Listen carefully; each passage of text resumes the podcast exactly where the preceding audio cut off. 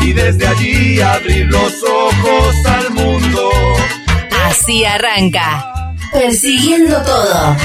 Y si no viene, vienes a buscar lo Un imposible periodístico. demora en alcanzarte. Y aquí estoy así esperando como quisiera.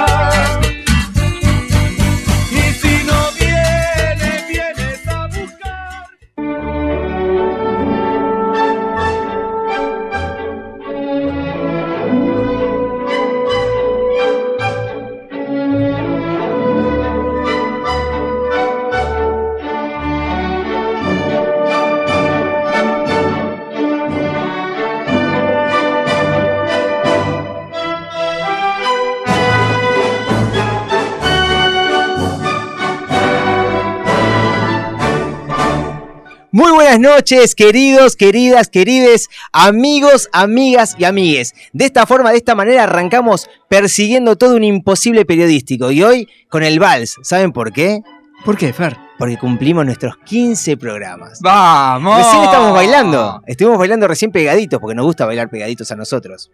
Igual que baila el marco los delfines. Exactamente. Así que de esta manera arrancamos siendo las 20.02. Arrancamos persiguiendo todo aquí en la madriguera, en este espacio hermoso ubicado aquí en Boedo, donde también se pueden sumar a tener su espacio, tener su programa, animarse a hacer radio, como nos animamos nosotros. Mucho huevo tuvimos que ponernos, poner arriba de la mesa. Aplauso ahí para Jero que está del otro lado, que siempre presente con nosotros, pieza clave y fundamental de este lugar. No les quepa duda. Con Jero cualquiera puede hacer radio, chiques. Claro, o Vénganse sea, porque pueden, pueden. Si Fernandito puede, yo puedo, ustedes pueden. aparte- si nosotros, si nosotros pudimos, dale, si Escuchá. nosotros llegamos al programa número 15. Qué- ¿Alguna vez lindo. pensaste estar haciendo un programa y llegar al número 15? Nunca me hubiese imaginado eh, incluso que vengas así vestido, con el, con el vestido de tus 15. Eh, sí, me queda, me queda igual. A mí me llama la atención que estés desnudo vos. No sé por qué estás desnudo siempre acá. Porque así fue mi cumpleaños de, de 15, desnudo. en Sí. pelotas. De- desnudo llorando en, en- en cuclillas. sí. Pregunta sobre los 15, ¿no? Los cumpleaños de 15 y antes de estar, ya, ya arrancamos un poquitito, pero digo, Bien, ah, ¿qué tal? ¿Cómo te va? eh, eh, los 15, ¿no? Cumpleaños de 15, siempre la chica bailaba con su vestido. ¿Era del momento del vals?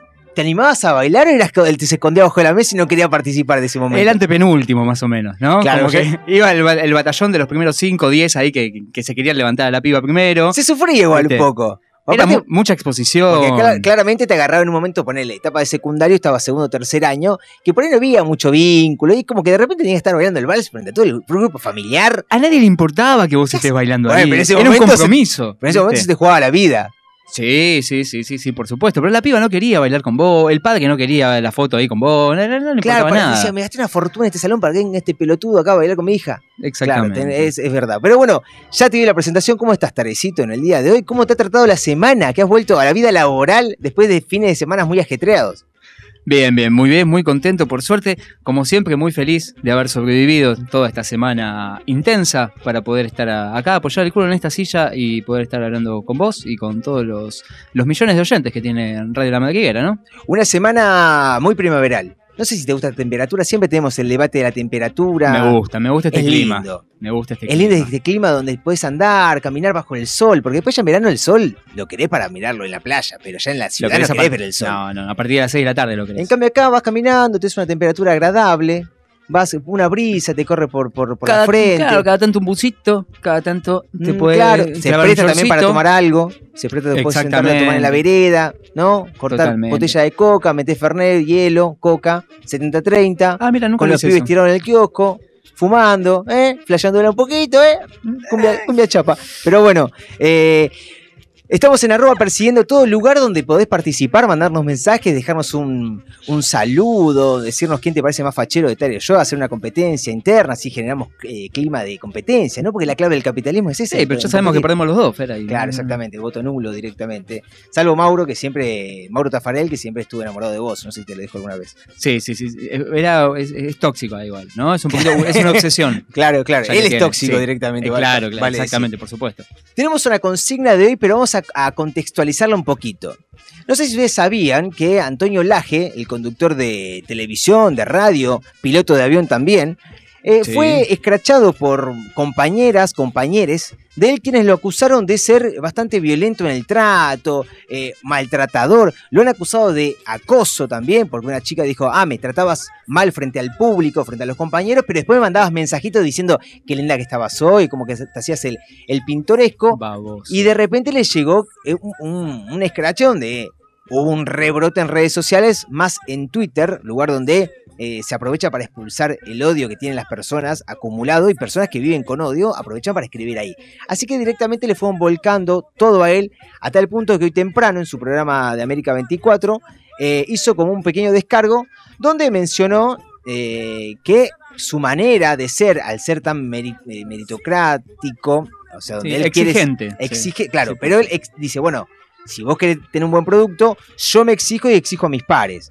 Y que bueno, en todo caso pudo existir eh, dentro de esa manera de ser de él un- una manera impropia de tratar a los compañeros. Fue una forma de pedir disculpas y pedir disculpas.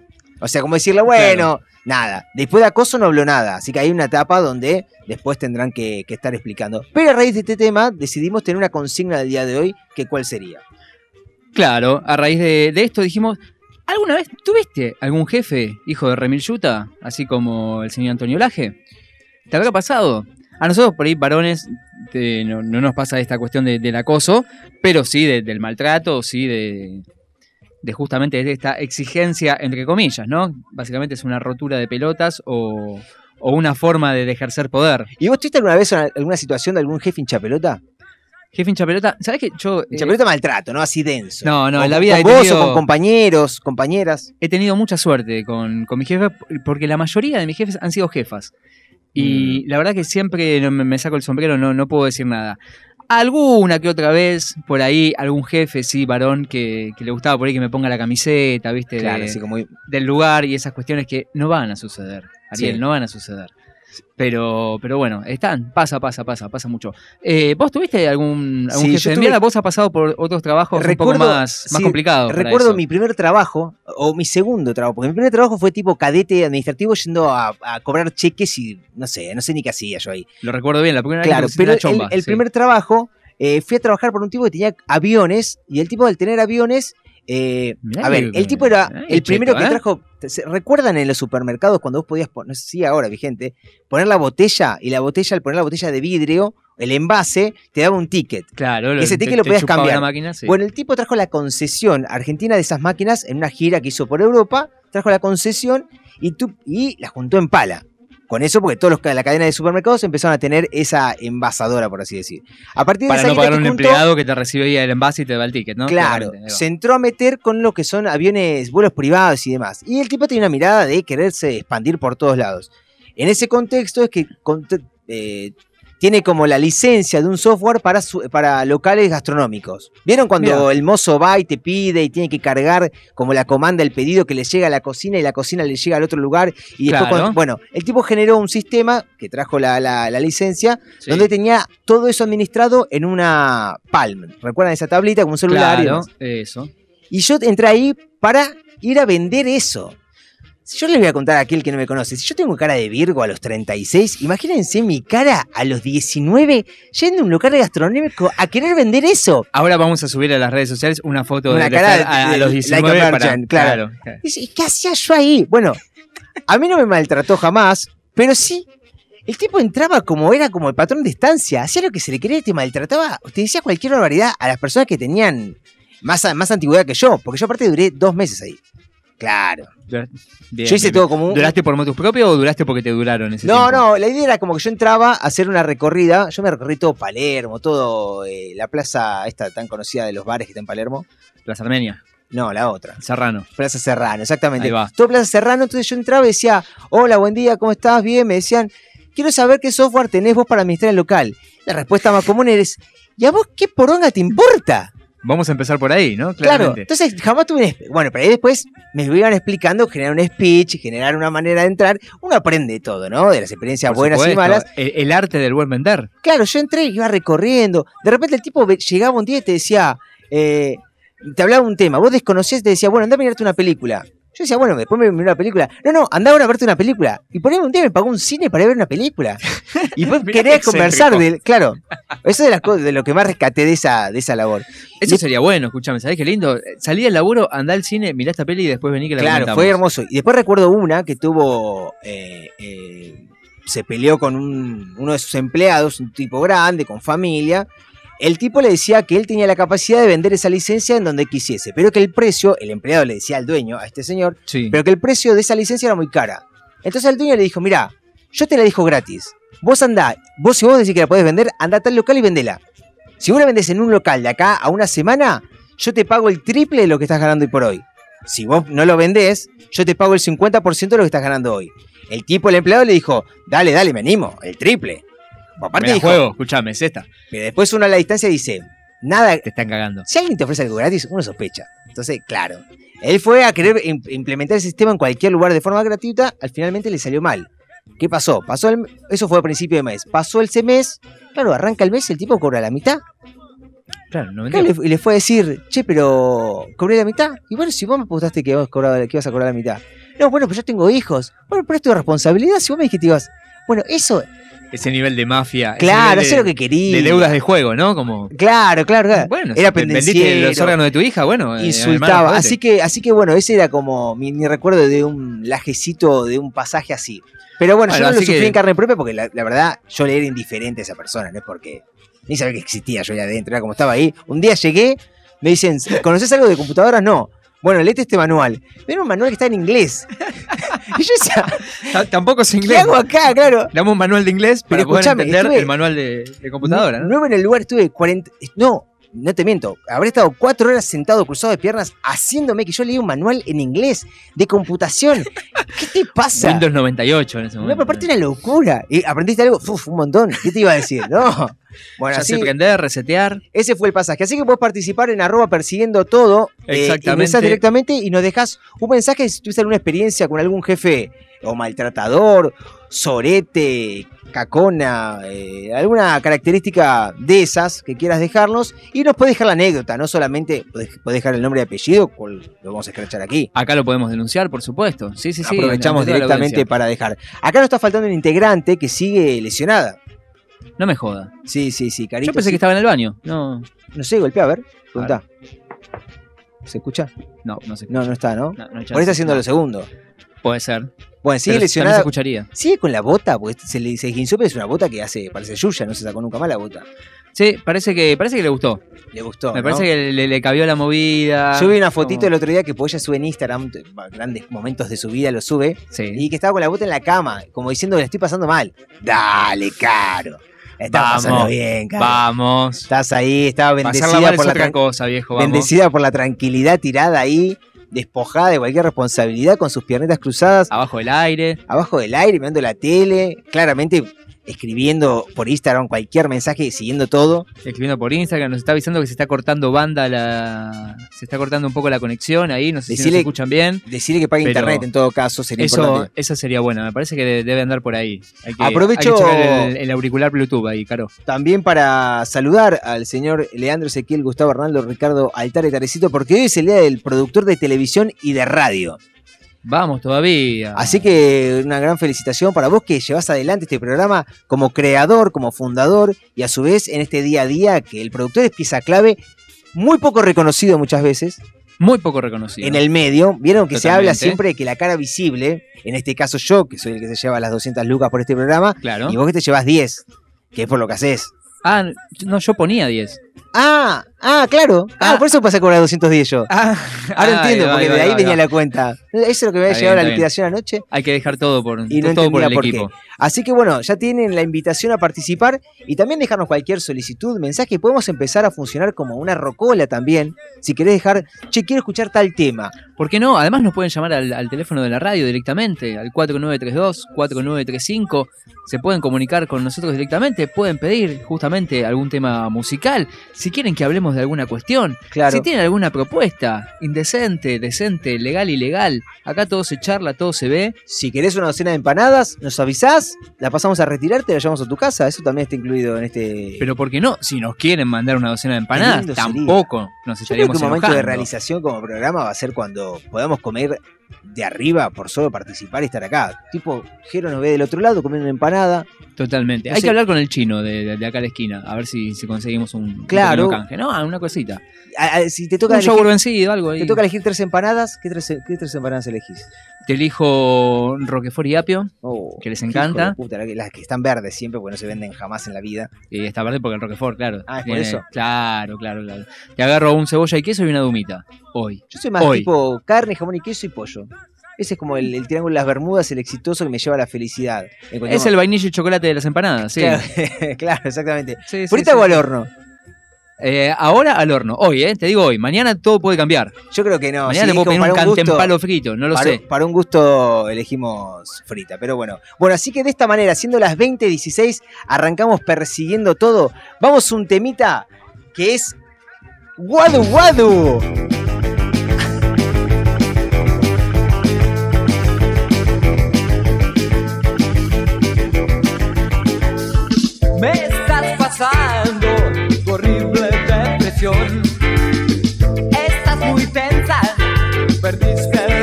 La razón.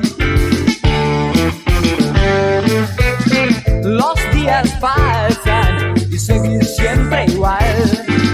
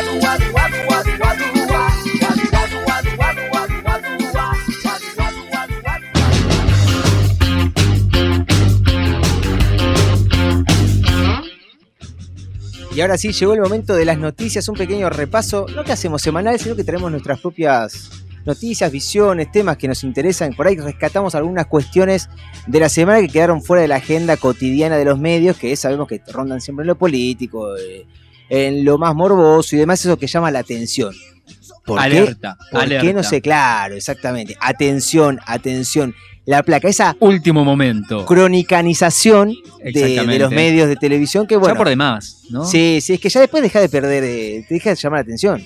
Ya, porque ya Estás cual- acostumbrado, a ver, claro. todo es alerta y de repente, no sé, un perro cagó en la vereda. Y sí, Sí, alerta, guarda, alerta. te puedes rebalar y caer. Y sí, puede pasar. Pero en este repaso eh, que vamos a estar haciendo, vamos a conversar acerca de algunas cuestiones que pasaron.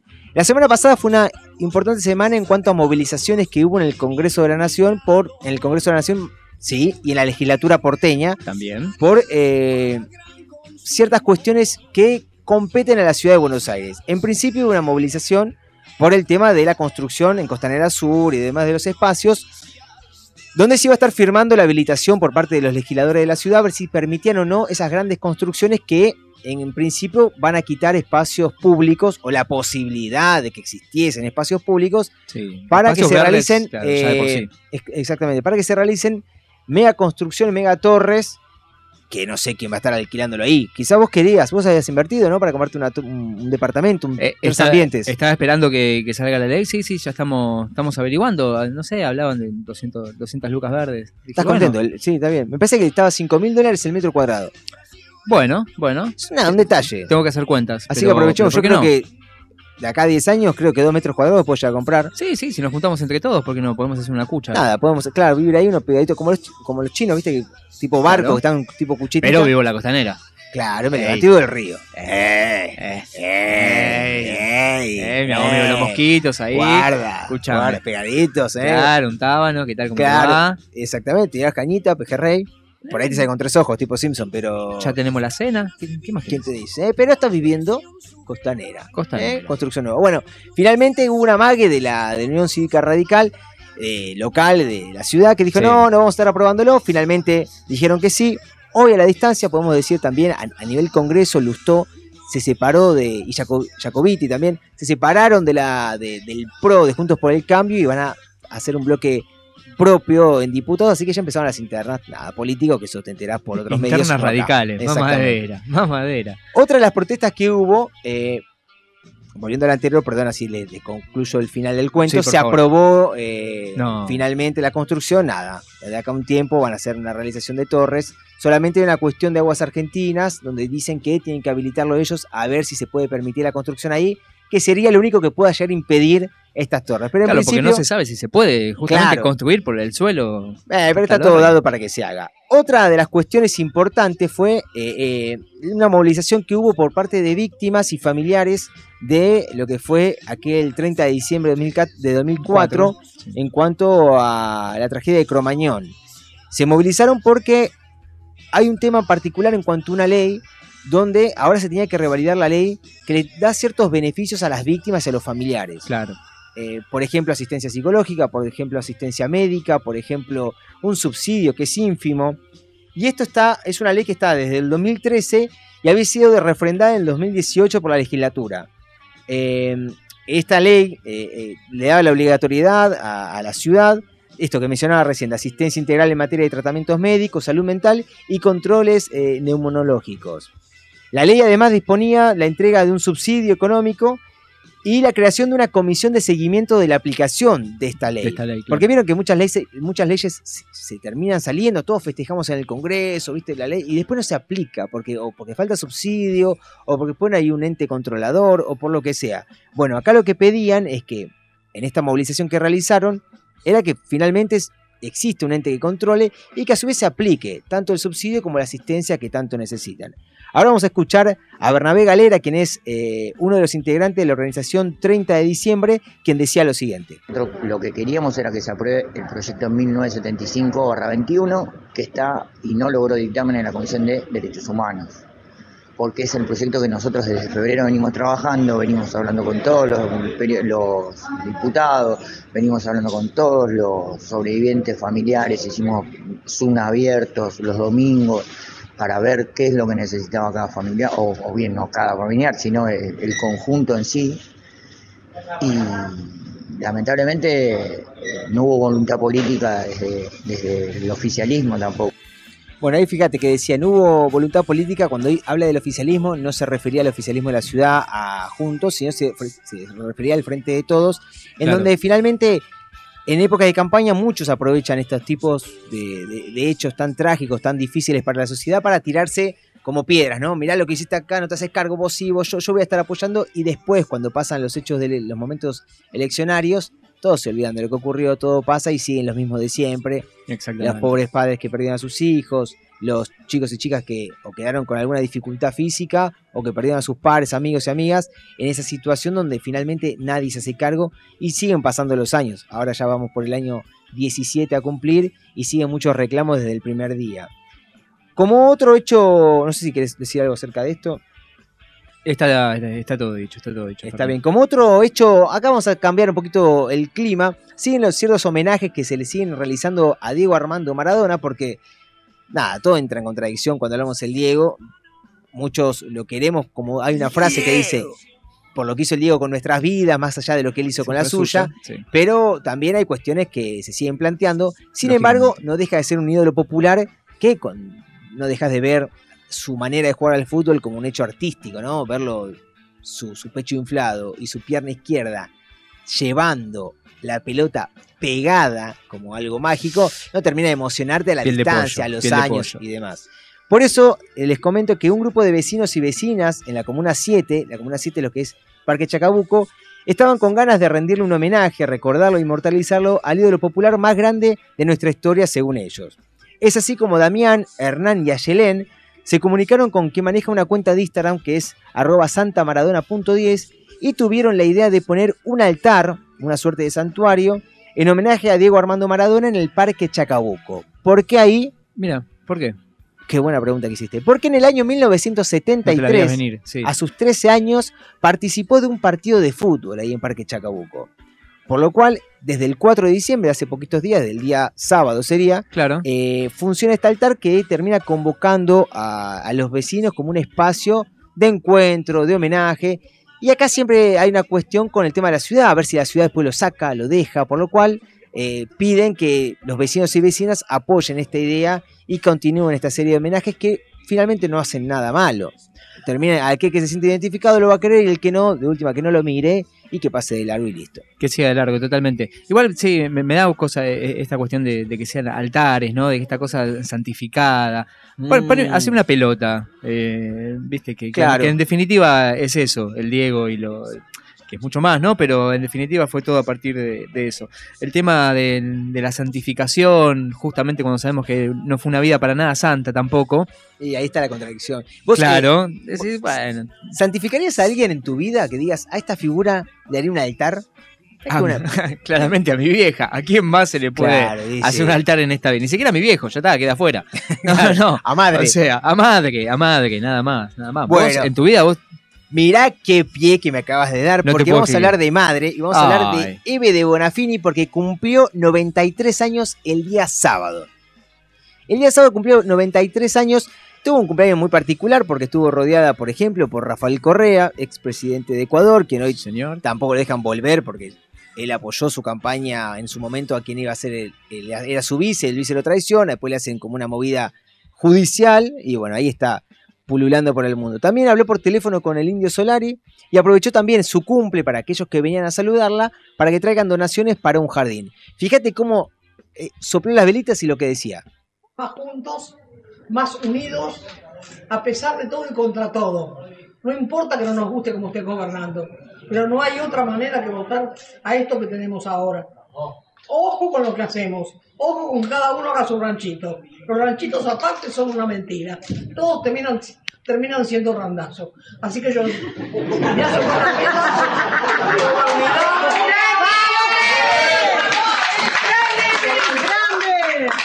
para que podamos salir de esto, para que derrotemos a los macristas, a los fachos, al Fondo Monetario y las hijos de recontra mil putas. ¿Cómo no? Amén. ¿Cómo no? Ahí está, ¿ves? De certificación, mira, cómo no quererla. Bueno, así que le mandamos un feliz cumpleaños a Eve a la distancia, que sigue Eve mucho más, con- 93, ¿no? mucho más, va mucho más al frente, mucha- busca más conflicto. Más combativa. Eve, sí. Alberto también, Alberto Fernández, el presidente, aprovechó su cuenta de Twitter para mandarle un saludo, entendiendo también que Eve todo el tiempo le pega palos a Alberto. Todo el tiempo, tipo, no el tiempo. con el FMI, no hagas esto, Alberto, te votamos por otra cosa. Todo el tiempo le pega, pero bueno, ahí hay también una- un momento de, de aceptar la figura de ella. Te Totalmente. puede gustar bien o no, pero eh, no deja de mantener cierta conducta que marca un parámetro. ¿Qué tan alejado que, Que no es cerca? personal contra Alberto, sino a, a cada presidente ella le va a marcar ahí. Sí, La sí, línea. Va a marcar una línea. Y bueno. Y por último, al menos de mi parte, vamos a hablar de una situación que me comentaron hace un ratito nomás. Me mandó un mensaje a Alicia. Alicia forma Sí. parte de una cooperativa Nueva Generación. Y están preocupados porque el día de mañana, a las 7 de la mañana, esperan lo que va a ser un momento muy difícil en Wilde, en esto sería Méndez 671, esquina Villegas, en el partido, en el municipio de Avellaneda, porque esperan que haya un desalojo en esta eh, cooperativa textil.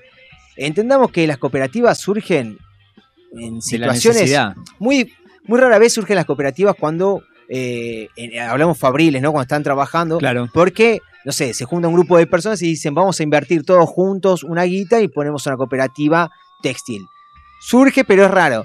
Las grandes cooperativas van naciendo eh, al momento donde los dueños de las fábricas desaparecen.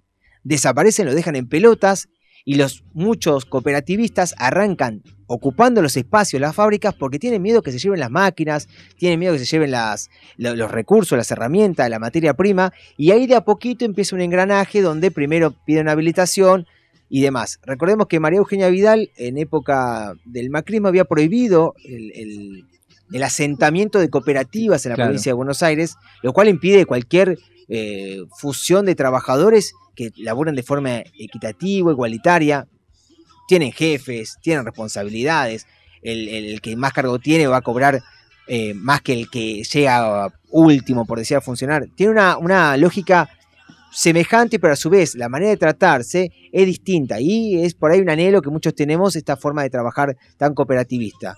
Es importante que los vecinos y vecinas apoyen esta situación, apoyen a las cooperativas, ya sea pudiendo darles una mano en la compra directa o dando a conocer este tipo de situaciones. Si les parece, vamos a escuchar el testimonio de Alicia, una trabajadora de la cooperativa, que nos decía lo siguiente. Buenas tardes, mi nombre es Alicia Gutiérrez. Yo represento a la cooperativa de trabajo Nueva Generación, cooperativa textil de la zona de Wilde. Estamos en la calle Méndez 671. Somos 84 compañeros que producimos en el taller. Aprendimos nuestro oficio, fuimos los que nos agarramos de las primeras máquinas de coser y lo primero que fuimos desarrollándonos eh, eh, como en el oficio para poder sostenernos de nuestro trabajo. Hace 16 años que nos dedicamos al rubro.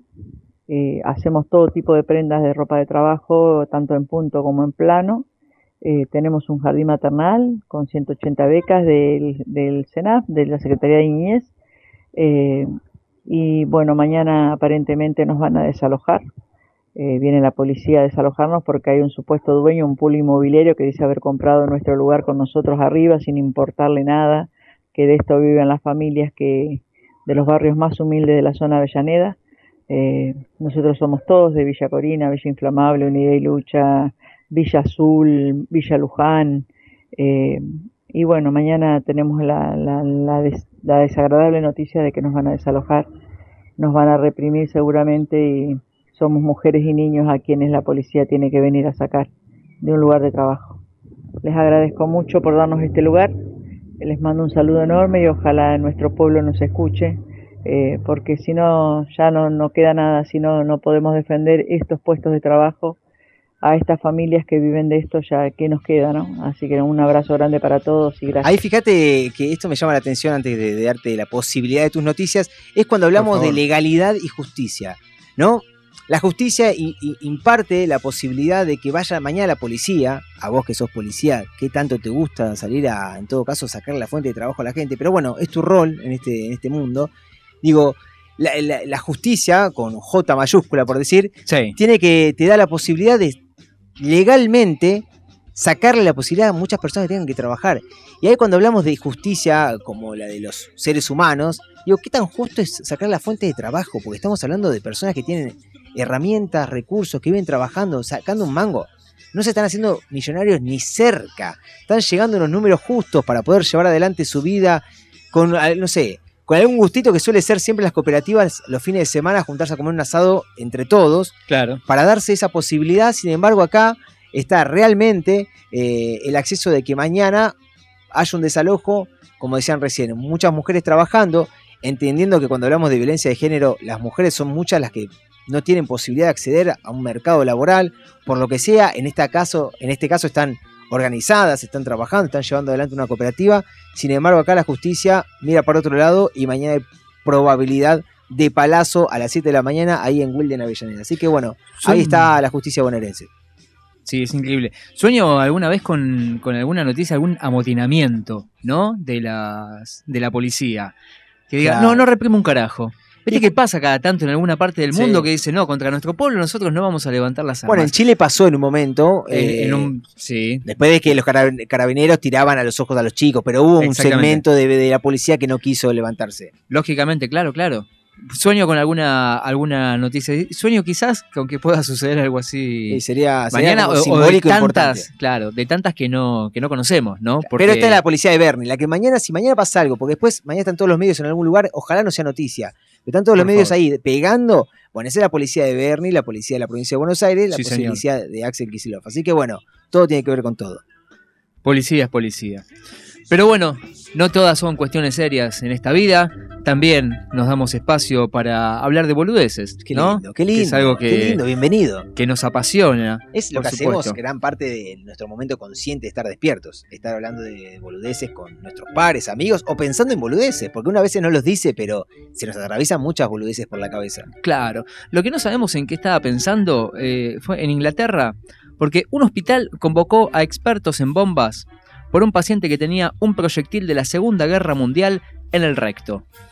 ¿Cómo? O sea, tiene una, una, una bomba en el upite. Tenía básicamente, sí, un proyectil en el upite, ¿no? El hombre, bueno, cuya, cuya identidad fue resguardada igualmente por, Claro. por las autoridades, no, no, no lo expusieron mucho. Ariel Seman. Claro, explicó a los médicos que se había resbalado y se había caído sobre, Y se cayó sobre, sobre el un petardo. sobre el artefacto, sí, mientras limpiaba, ¿no? Su arsenal Claro. privado de objetos, de objetos ¿Y ¿Cómo militares. es que tenía un jean? de estaba, en- colección. estaba limpiando en paños menores. ¿Cómo es que estaba? Se ve que justo estaba limpiando esta- estas cosas desnudo y cayó sobre eso y justo se le incrustó Para mí- a- ahí, Para ahí mí una, recto. una, una- una conversación entre su consciente y su inconsciente.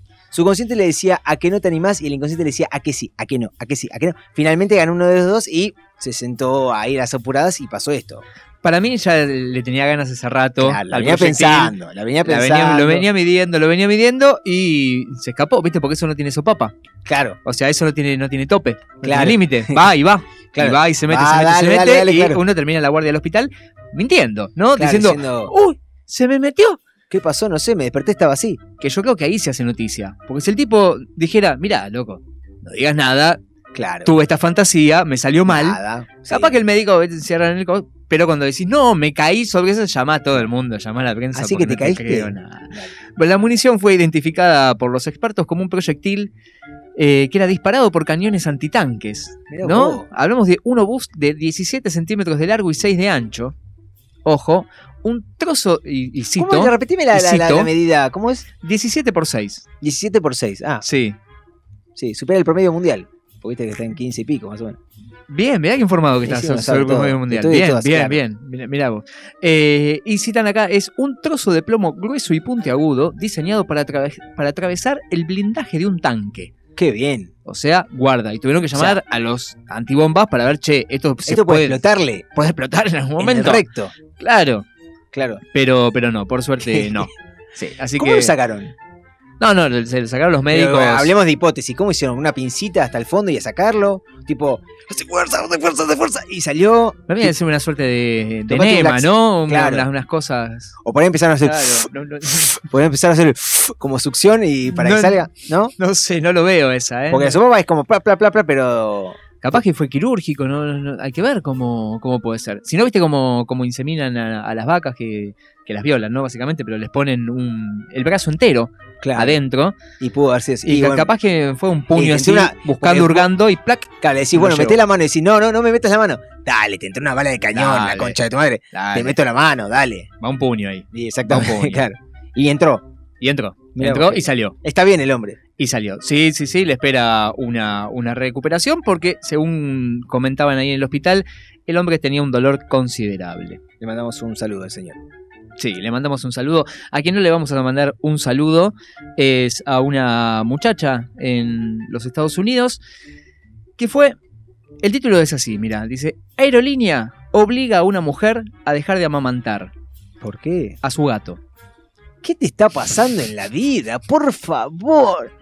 ¿Por qué le daba?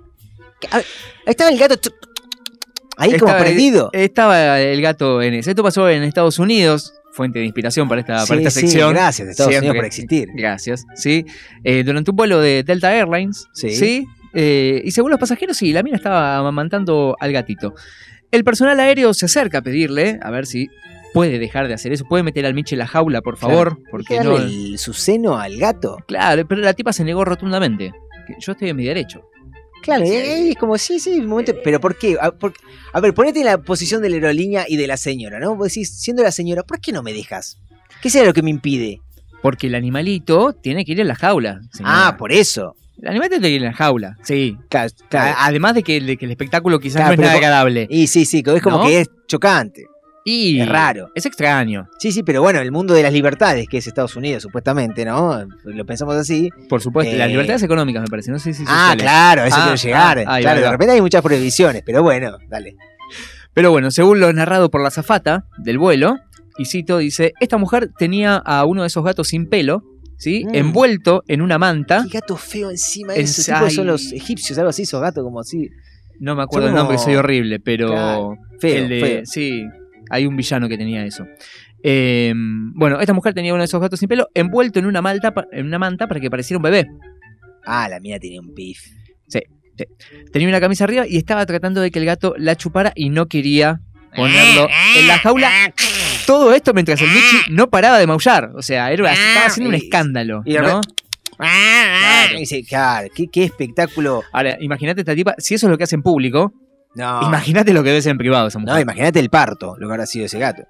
Oh. cuando nació. Porque aparte de eso viene una cruza entre el gato y ella. Claramente esto es. Tenemos un video que lo vamos a subir a las redes. Así que sin Capaz que más. la gatúbela, claro. Exactamente. Ahora, sin más, les comento que ahora vamos a ir a una tanda, pero a la vuelta se viene el momento de efemérides. Quédate acá en Persiguiendo Todo por la Madriguera y seguinos en arroba Persiguiendo Todo. Estás escuchando Persiguiendo Todo, un imposible periodístico. Un hecho olvidado que hoy rescatamos. Efemérides a contrapié. Porque cuando la historia va para un lado, el negro Altares ya encaró para el otro.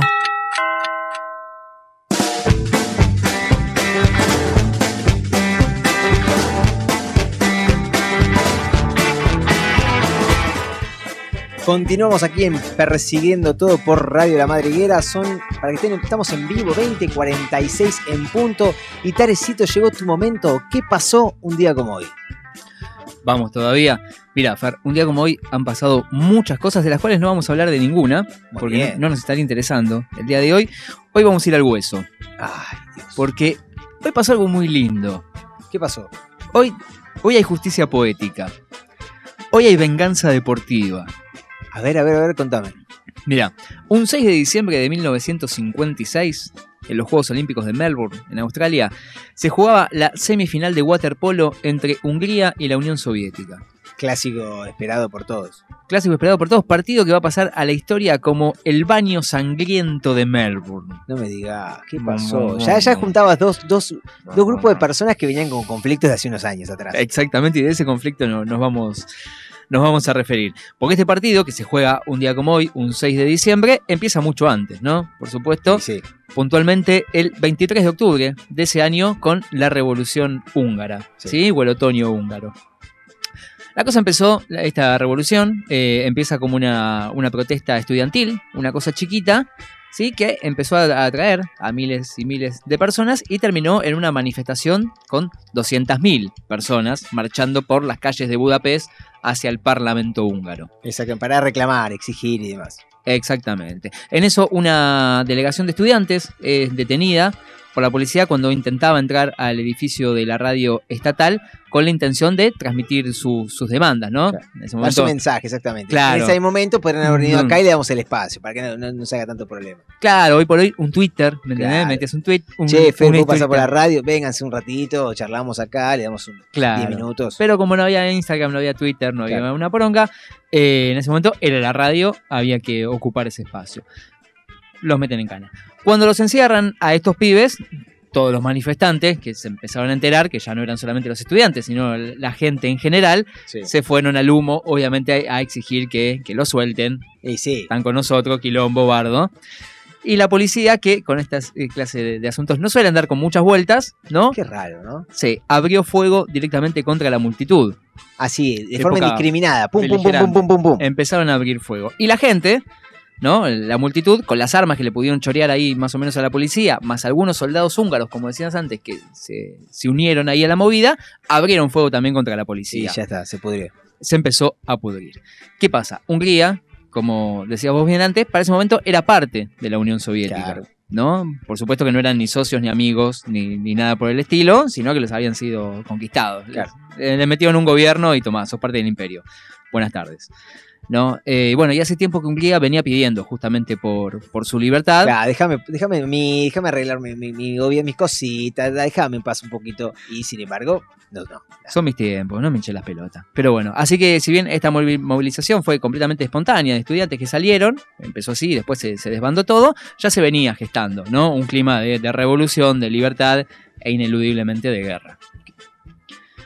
La noticia del levantamiento empezó a llegar rápidamente a todos lados, se esparció por, por el país y la revolución se empieza a expandir por toda Hungría. Se arman milicias por todos ya lados. pasaste un reclamo estudiantil a, a milicia, ya eran cor- era Ya corta la tenemos mecha, era como... foco- sí. Había gente que tenía la necesidad de portar arma y decir, bueno, yo me lo compré esto por Mercado Libre, déjamelo usar, o sea, ya me la tengo acá. Armemos cualquier bardo para pudrirla, que estaba bien igualmente, era un mo- movimiento independentista, era, había otra cuestión. Totalmente, de salir bajo de salir bajo el yugo de, de- de la conquista, ¿no? Soviética. Además que, bueno, las armas no se compraban, sino era afanárselas mano a mano a Claro, sí. Meterse en un cuartel, cagar a tiro un par y a salir con un camión lleno de armas, ¿no? Pero bueno, se arman estas milicias, tole tole, una semanita, distintos puntos del país, hasta que logran derroga- derrocar al gobierno impuesto por, por los soviéticos, ¿no? En medio de ese contexto, de ese caos civil, militar y que estaba viviendo Hungría, la selección húngara de waterpolo, ¿sí? deporte nacional en ese momento, para el deporte aún hoy en día en Hungría, o sea, gente importante, ¿no? Claro. No nuestros waterpolistas que no tenemos ni puta idea quiénes son. Ahí era Messi, estaba Messi jugando, estaba Lautaro. Messi, el Dibu, De claro, de Paul, estaban eh, en esa, que se estaban preparando para los Juegos Olímpicos de, de Melbourne, que estaban a punto de, de arrancar. Eh, se estaban preparando ahí. Pero bueno, antes de que empiece este desmadre, antes de que triunfe la revolución, las autoridades prosoviéticas se lo llevan a las afueras de Budapest, ¿no? Justamente para que no se metan en ningún lío y también para que ninguna estrellita se le ocurra ser parte de la revolución. ¿no? Ahí había Como- un momento, para, para. Si había, había un problema de comunicación en ese gobierno. Si vos ya estás viendo esta situación, ¿era necesario el partido ese? Cancélamelo, pues ponémelo un mes. Pásame esa situación. Bueno, hablamos de los Juegos Olímpicos, son Sí, mundiales los Juegos Olímpicos. Claro, pero bueno, ya sabés que iba- eh, se iba a pudrir. Estaba todo dado para que haya un quilombo. Sí, totalmente, totalmente. Pero bueno, eh, nada, a los tipos los, los alojan a- afuera de, de Budapest para que no se metan en ningún lío, para que ninguna de las caritas de las estrellas aparezcan bancando esta, esta denigración de Claro. la Unión Soviética. Eh, así que bueno, todo esto lo vieron ellos de- desde afuera, ¿no? Literalmente. Desde el hotel en el que estaban, ven las humaredas, escuchan los tiros, las sirenas Mm. y no entienden, viste, un carajo. Los diarios no llegan, no hay forma de comunicarse. Algunos intentan escapar para ver cómo está su familia, viste, saludar. El capitán, de hecho, se escapa, logra, está en los primeros incidentes, está metido en todo el cuerpo, bardo claro. le pone el cuerpo y después logra, logra volver. Pero bueno, unos días más tarde, cuando ahora sí triunfa la revolución y ellos logran ir eh, hasta la ciudad, reencontrarse con sus familiares, dar un besito de despedida y nos vamos para Melbourne. Nos vamos a los Juegos Olímpicos. Se van. No habían llegado todavía, ¿sí? En una escala que hicieron, los diarios ya no hablaban de revolución, sino de la invasión. Mm, Los soviéticos habían vuelto al ataque. claro. Claramente, Sí, era esperable. Era No se iban a quedar ahí como, Ay, como potencia ganaron. imperio, claro. Ay, perdí. Bueno. Plena Guerra Fría. Hablamos de un contexto. Plena Guerra Fría, claro, sí era- señor, sí señor. Yo, yo voy a perder un terreno que se me va a independizar a mí en este lugar, en este momento. A ¿Pero qué dejarme mal pasa? parado diciéndome que yo, partido único, ¿qué? No, que autogobierno, ¿qué? No. Más de 30.000 soldados y 1.100 tanques desplegaron sobre la población húngara los soviéticos. Bombardeos, arrestos, ejecuciones. La revolución había caído. ¿Y ahora qué carajo hacemos? Se preguntan los muchachos húngaros ahí paseando por, por Australia. Hungría, para ese momento, es la máxima potencia del waterpolo. Llega Claro. a los juegos con los últimos, con los, con los tres de los últimos cuatro oros disputados. Claro. O sea, Llegan a, a- eran, eran campeones ya sin haber jugado. Totalmente. No solo eso, también ostentaban un récord, ostentaban un récord de 99 victorias en 100 partidos. La única derrota contra la Unión Soviética. O sea, era, ya se ve, ya estaba caldeado el clima, claro. Ya estaba caldeado de lo de, de- de este quilombo que había, pero a su vez de- del clásico deportivo. Era, yo te quiero ganar a vos. Yo te quiero ganar a vos y además sos un hijo de mil puta. Bueno, decididos a ganar el oro y dejar bien parado el honor de su país, La selección de waterpolo le pega un paseo a cuanto equipo se le va cruzando en el camino, Sí. ¿no? Una calentura, le gana a Gran Bretaña por 6 a 1, a Estados Unidos 6 a 2 y 4 a 0 a Italia y Alemania, Sí. ¿no? Paseo para todo. Y llegamos así al 6 de diciembre, al día como hoy, las semifinales. El rival, la Unión Soviética. Los invadidos contra los invasores. Cara a cara. Hermoso momento. Hermoso momento, hermoso clima. Ya im- imagínate lo que sería la ciudad, lo que sería la situación en ese contexto viviendo, atravesados por, el clima político de violencia que se vivía, pero a su vez los deportistas ahí esperando ese contexto de combate así deportivo. Y a su vez había un sesgo de venganza, digámoslo. Totalmente, totalmente. Acá tenía preparado unas hermosas cortinas que me olvidé de cargar. Bueno, los húngaros no sabían si iban a poder volver a su casa después de todo esto. Claro. Ya estaban eh, invadidos de vuelta, todos marcados. No sabían si iban a poder volver, igual que las 200.000 personas que iban a abandonar Hungría durante esos días que ellos estaban ahí. Tensión en el agua, titulaban los, los diarios. Las tribunas estaban repletas con más de 5.000 hinchas alrededor de la pileta, así alentando a los húngaros. Húngaros que no solo querían ganar, sino querían romperle la cabeza a los soviéticos, ¿no? Hijos de yuta, asesinos, soretes estalinistas, era lo más suave que se gritaron ahí, ahí en el agua. Bueno, el partido se desarrolló como todo el mundo lo imaginaba, a las piñas, ¿no? Patadas, agarrones, arañazo, retorcida de pezón, valía todo. Claro, no, aparte, si alguien vio waterpolo, es un deporte muy físico. Y aparte, viste que no se puede como intentar ahogar cu- cuando tirás apoyarse Claro. sobre el contrario. Me imaginé ese momento, hace 50 años atrás. ¿sabés lo que Totalmente. sería, claro. Además, los árbitros, hay, hay una constante que se sabe lo que pasa abajo del agua y se intuye lo que puede pasar abajo. Claro. Se sabe lo que pasa arriba, Claro, se intuye lo que puede pasar abajo. O sea, abajo se mataban, No, se estaban sí. matando. Pero bueno, ante cualquier duda, el árbitro colgaba a favor de los 5.000 hinchas que estaban en la tribuna. Sí. Por supuesto, cualquier cosa vamos por Hungría. Y así llega el primer gol de, de Hungría de la mano de su joven estrella, Sador, el Messi ahí de- del agua. ¿no? 1 a 0, al rato Markovic mete el segundo.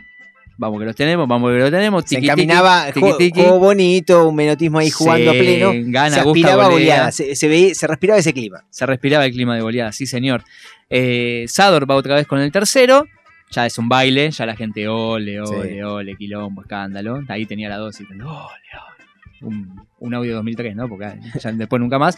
Pero bueno, dale que los matamos. Yarmati cierra el partido con el cuarto, el capitán. Los soviéticos. el cuarto era. Te lo grito en la cara. Eh, tota- pero totalmente. Sí, sí. Se, se estaban gritando en la cara permanentemente la- las puteadas. Los soviéticos justamente se olvidan del partido, ya les chupan huevo todo, con, entre la goleada y las puteadas que se están comiendo, responden a puñetazo limpio. Sador les tira, vos y todos en tu país son una manga de perdedores. Y en ese momento el soviético ya no se lo aguantó más y le clavó un codazo en el ojo que lo dejó completamente turulo. Sí. Así sangrando con el ojo en compota directamente, tiene que salir de la pileta. Yarmati, el capitán, lo para y le dice, pará, no salgas por acá y salí por el otro lado. Y lo manda derechito a donde está toda la tribuna. Oh.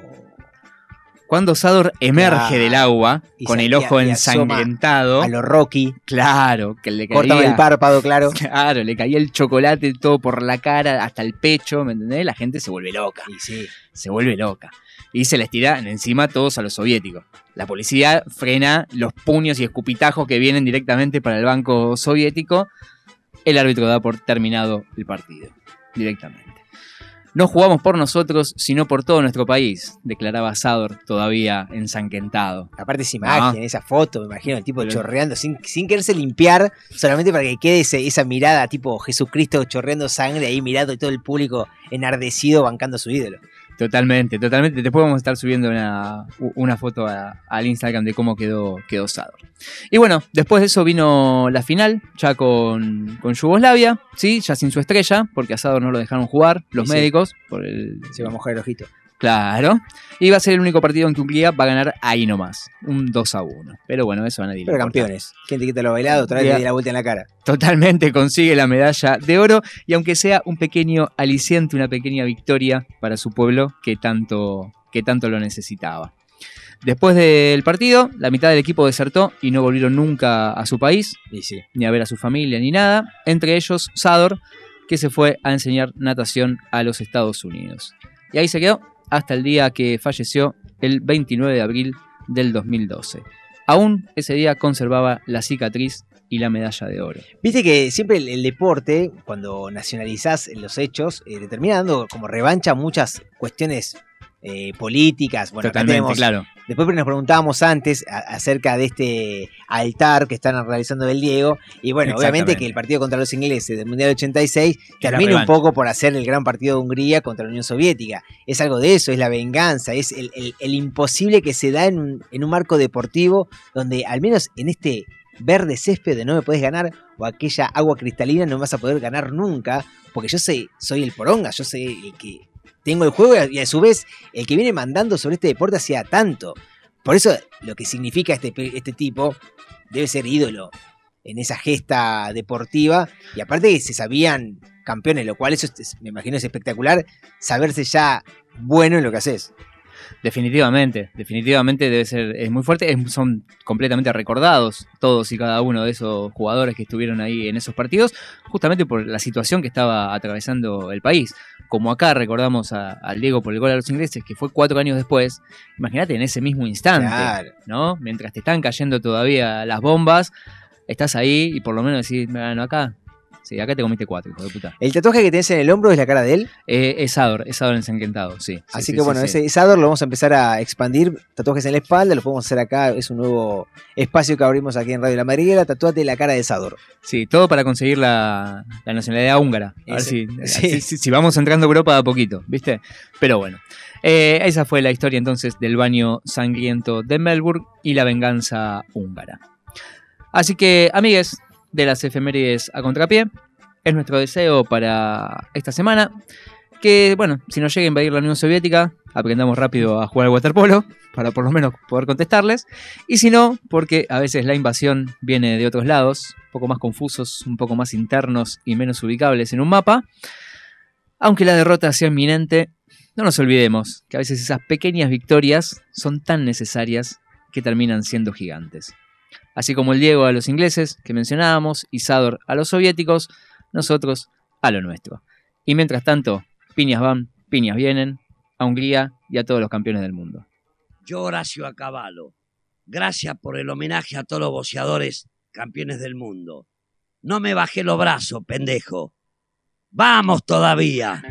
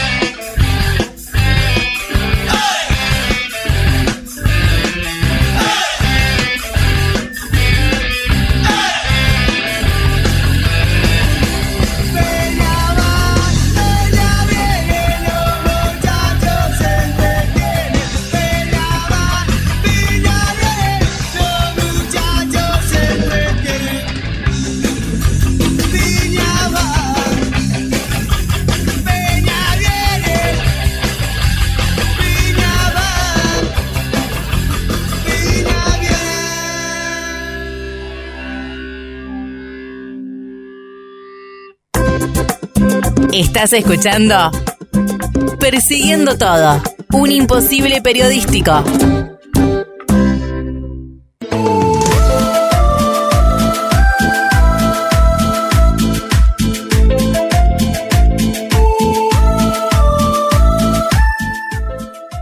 Seguimos acá en Persiguiendo Todo, en arroba Persiguiendo Todo, lugar donde nos podés encontrar en Instagram para conversar, charlar, dejar un mensajito.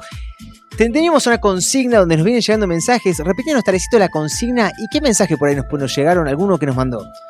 Sí, tenemos la consigna, a ver si, en base a lo que habíamos dicho de Antonio Laje, de las denuncias, eh, a ver si tuviste algún jefe, algún hijo de Milyuta, ¿no? Como jefe, si te ha tocado en la vida. Algo, algunos odiamos, algunos lo, lo destratamos, alguien no nos quiso, nosotros no quisimos a alguien.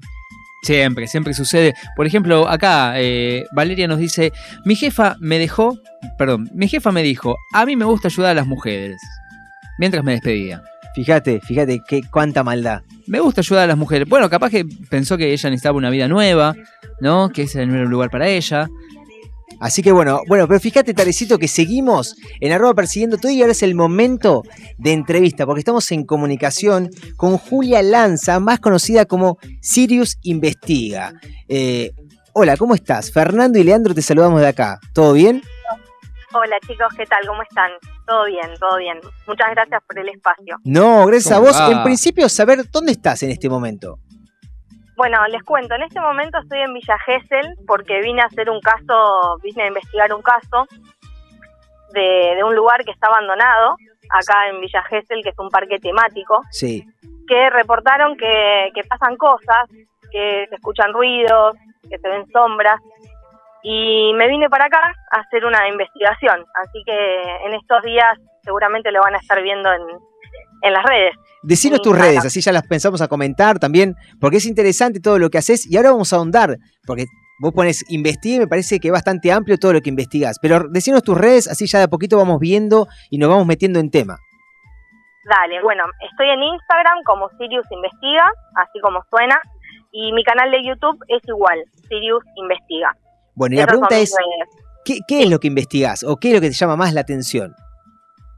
Eh, investigo todo lo que tiene que ver con lo paranormal, Sí, sí, lo que sea. Lo que más me gusta a mí es el fenómeno ovni, que lo vengo siguiendo hace muchos años, eh, por diversas razones, por experiencias mías y de otras personas que, que a veces me llaman cuando tienen algún tipo de, de pregunta o, o me llaman para investigar algún caso sí. y yo lo hago con todo gusto porque la verdad que lo disfruto mucho y, y me gusta, me gusta Bueno, hacer la- esto. La primera pregunta que sale de eso es, ¿estamos solos en el universo o hay vida inteligente en otro lado? Claro que no, creo que esa pregunta se responde sola, ¿no? Eh, es obvio que ya no estamos solos, que nunca estuvimos solos, de hecho. Eh, incluso la NASA ya lo confirmó. Hace más o menos dos años eh, sacaron a la luz unos videos Sí. El Pentágono, donde confirman la existencia de vida extraterrestre en otros planetas, eh, y ya lo sacaron a la luz. Y de hecho hace poco eh, también se habló sobre, sobre eso, la NASA lo volvió a confirmar. Así que mm, ya es un hecho. Claro, y cuando, hablas de, de- de- de lo que, cuando hablas de que hay vida en otro lado, ¿hablamos tipo de vida, no sé, de microscópica o hablamos de vida inteligente? Que yo no sé, me imagino el marcianito, ¿de qué, de qué estamos hablando? Yo creo que ambas cosas, ¿no? Porque mm, como hay un montón de, de especies en nuestro planeta, por ejemplo, eh, hay humanos, hay un montón de especies, hay animales, eh, hay muchas cosas. Sí, Incluso en nuestro planeta hay muchas cosas que no conocemos, claro. muchas especies que, que no son conocidas. Y yo creo que en otros planetas pasa lo mismo, ¿no? Que hay vida de todo tipo y, y seguramente vive bajo otras condiciones. Claro, yo creo que, bueno, Y, y vos en un principio comentabas que parte de, de- de esta pasión, esta investigación que te lleva a hoy estar en Villa Gesell y demás, nace en vos por cuestiones personales. ¿Qué fue, lo- qué fue eso personal que te llevó a estar hoy en la costa, en un lugar donde por ahí otros asustaría, vos estás ahí poniéndole el cuerpo a esta situación? Sí, eh, bueno, me pasaron muchas cosas eh, de esta índole. Eh, desde muy chiquita veo cosas que, que no sabía que eran, ¿no? Y De hecho, uno hoy en día tampoco sabe exactamente qué es, ¿no? Porque uno puede tener hipótesis y todo lo que hablamos y decimos son hipótesis. Yo nunca, no me gusta afirmar cosas que no, no puedo comprobar Sí. también, ¿no? Porque a veces uno ve cosas que, que es, es la experiencia de uno, ¿no? Es, eh, es lo que uno interpreta. Sí. Y yo creo que, bueno, eh, a lo largo de estos años tengo 27, casi 28 años, y desde los 5 años aproximadamente eh, veo luces, veo entidades este, de todo tipo. Que Pero bueno, eso, que- ¿en qué que no contexto lo, busqué, ves? ¿no? Eh, ¿Dónde es que lo ves? ¿O dónde fue la primera vez? Porque me decís a los 5 primera. años, claro, hoy ya con, me dijiste 27, 28, claramente por él Claro. y con todo el proceso que habrás realizado, lo vas eh, conceptualizando y analizando de otra manera. Pero imagino a los Claro. 5 o 6 años, cuando te pasó por primera vez, eh, ¿qué, qué, qué, ¿qué recordás que sentiste? ¿Miedo? ¿Atracción? ¿Te llamó la atención? siempre sentí mucha atracción. Eh, no, he tenido la suerte de no cruzarme por ahí con entidades malas, Mm. Eh, o, o al menos a mí no me provocaron ese temor, que a veces sí, no te voy a mentir, muchas de las veces me asusté porque a veces este, de golpe uno no es que sabe que va a haber algo, solo se te presenta y, y listo, ¿no? Eh, una de las primeras veces que, que vi, digamos, entidades o seres, o no sé cómo lo quieran llamar, Sí. Em, bueno, empezó desde muy chiquita, con veía como eh, sombras o, o una especie de, de niebla así de, de colores, eh, bolas de luz, en mi casa, ¿no? En, en muchos lugares. Y de hecho, bueno, mis padres eh, pensaban que yo estaba loca realmente. Porque, claro, vos llegás y le decís, Pobrecita, veo, claro. veo bolas de luces, pero ¿dónde lo vías? ¿En la cocina había una Claro, bola de luz? Dejate de joder, Julia, dejate de joder. Claro. ¿viste? Pero mm, claro, yo eh, a mí me gustaba quedarme, a veces cuando no iba al colegio, me quedaba mirando dibujitos, ¿viste? A la noche, y veía, tenía como una sombra media verde al lado mío, siempre, Sí. siempre, era todos los días, estaba conmigo. Y yo le decía, porque no sabía qué era, Claro. y le decía que era un duende a mi mamá. Y, y le decía, no, pero está el duende acá. Y mi mamá, pero, ¿qué, qué ves? ¿Qué estás viendo? Mi mamá no, no Sí. entendía nada, ¿viste? Este, mm, y bueno, después, nada, eso, sombras, eh, a veces muchas de las manifestaciones eh, se ven realmente, incluso yo a lo largo de los años he tomado fotos, también tengo registros eh, de las cosas que he visto, Sí. muchas, Eh, incluso tengo una de hace unos años, yo tenía un problema con unos espejos en mi casa, Uy. eh, sí, el tema de los espejos Temor. es súper, súper Sí, sí, sí. interesante. ¿Pero por qué? ¿Por qué, le- qué tiene el espejo de distinto? ¿Que decís qué es lo que llama la atención o qué genera un espejo? Y los espejos son portales interdimensionales, y que a veces eh, uno puede ver entidades que, que pueden llegar a salir de ahí o, o entrar. Y yo, bueno, tenía problemas con un espejo en particular en mi casa, eh, del cual, bueno, saqué un montón de fotos porque el espejo vibraba, pero se movía de tal manera que estábamos todos súper asustados. Porque Ah, no- eso no te iba a decir. normal. No era algo, no era algo que pasaba cuando vos estabas sola, sino que estaba tu vieja, tu familia y notaban lo mismo. Sí, sí, bueno, esto me pasó hace dos años más o menos. Ah, Eh, eh, mi marido incluso lo vio, sí. eh, que se asustó mucho también, porque Claro. una vez estaba afeitando y empezó a temblar el espejo de una manera que pánico le dio. Claro, está pasando el tren, decís, ¿no? Claro, Si- no, si, no. si- si no hay vida, No, el claro, espejo, ¿no? pero zarpadamente se movía. ¿Y a qué atribuís manera- ese, ese movimiento del espejo? Eh, y yo creo que, bueno, en, en mi casa hay, hay una entidad de hace muchos años que se llama Arturo, de hecho ya sabemos hasta el, hasta el nombre. ¿Ustedes lo bautizaron o, o él te hizo saber Eh, no, su no. nombre? Él se comunicó, Sí. se pudo comunicar y yo comprobé después que se llamaba realmente Arturo. Porque, a ver, yo te voy a confesar que yo muchas veces pensé que yo estaba loca. Incluso a veces lo puedo llegar a pensar, porque uno dice, bueno, yo veo esto, pero realmente lo estoy viendo porque yo también me lo pregunto. Sí, sí, o, o- o pensás que estás sugestionada y vos querés ver lo, que- algo que vos querés ver y no lo que está pasando. ¿Pensaste eso? Claro, claro. De hecho, yo no busco ver nada. No busco. Muchas veces intenté alejarme un poco de esto y no puedo porque me, me viene a buscar, ¿entendés? Sí. Siempre me pasa algo. Sí, sí. Y- ¿Y por qué te buscó Arturo?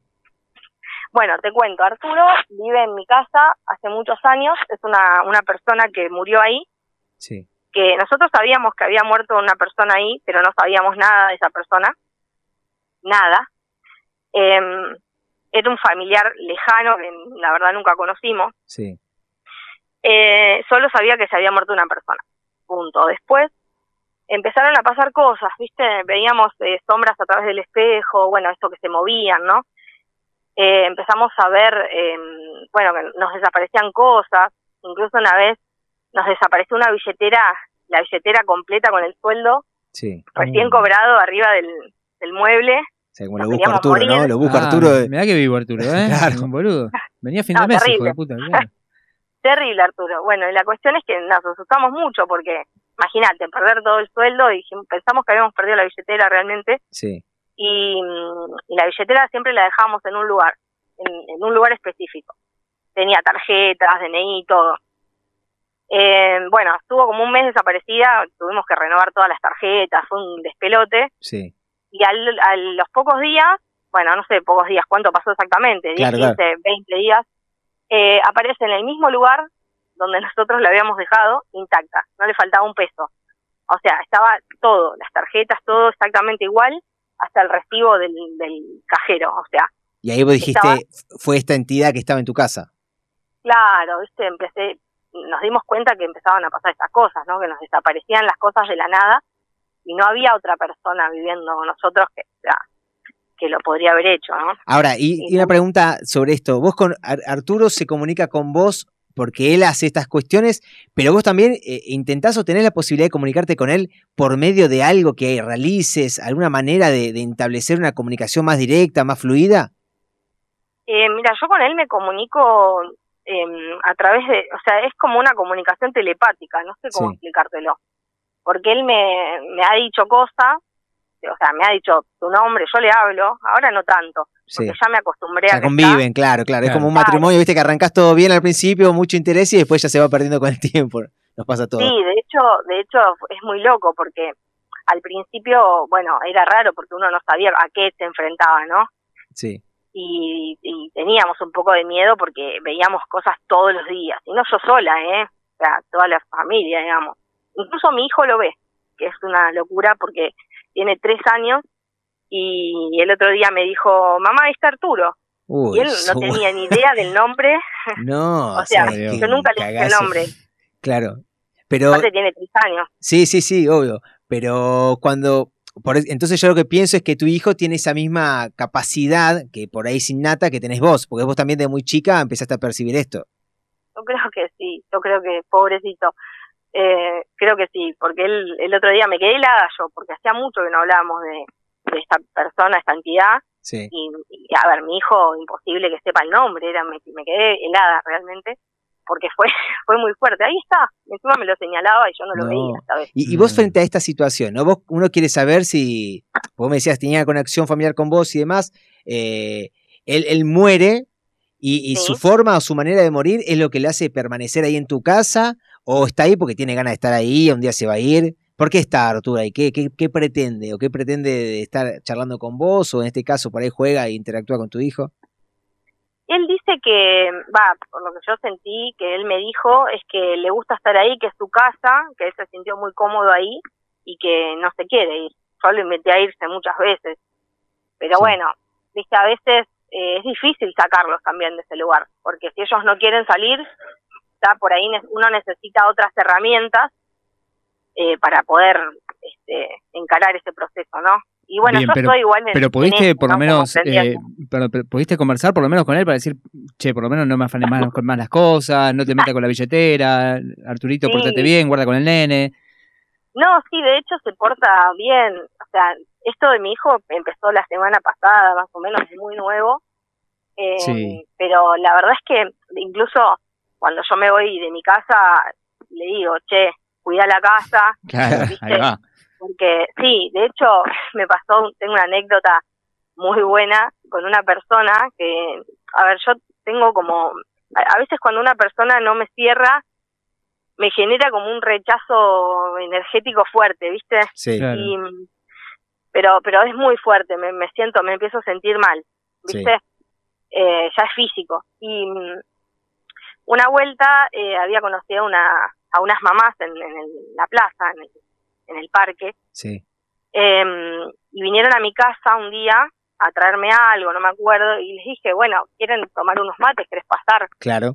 Y, y bueno, cuando atravesaron la puerta, a una no le pasó nada, pero a la otra, que, que yo sentía como una conexión rara, Sí. eh, se, se descompuso cuando entró. O sea, Arturo tiene, tiene el don de, de- de hacer algo de la maldad, si querría. Sí, no, sé- no sé si es de maldad o él, eh, qué sé yo, como que quiere como proteger, Sí. viste, la casa y no le gustó esa persona y a mí no me había gustado mucho tampoco. Pero bueno, esa persona venía acompañando a la otra señora y mm, bueno, no la voy a echar, ¿no? Por Claro. supuesto. Y mm, fue muy loco porque se le bajó la presión, se, me dijo, no, acá hay algo, yo me quiero ir, me siento mal, no, no quiero estar acá Sí. y se fue. O sea, no estuvo ni cinco minutos expulsada. O sea, no, Claro, claro, se, sintió repelida. Ahora, te hago una, una pregunta, porque obviamente esto te pasó de ya de más grande, vos ya tenés tu familia y demás, sí, pero sí, ¿cómo fue vivir esto?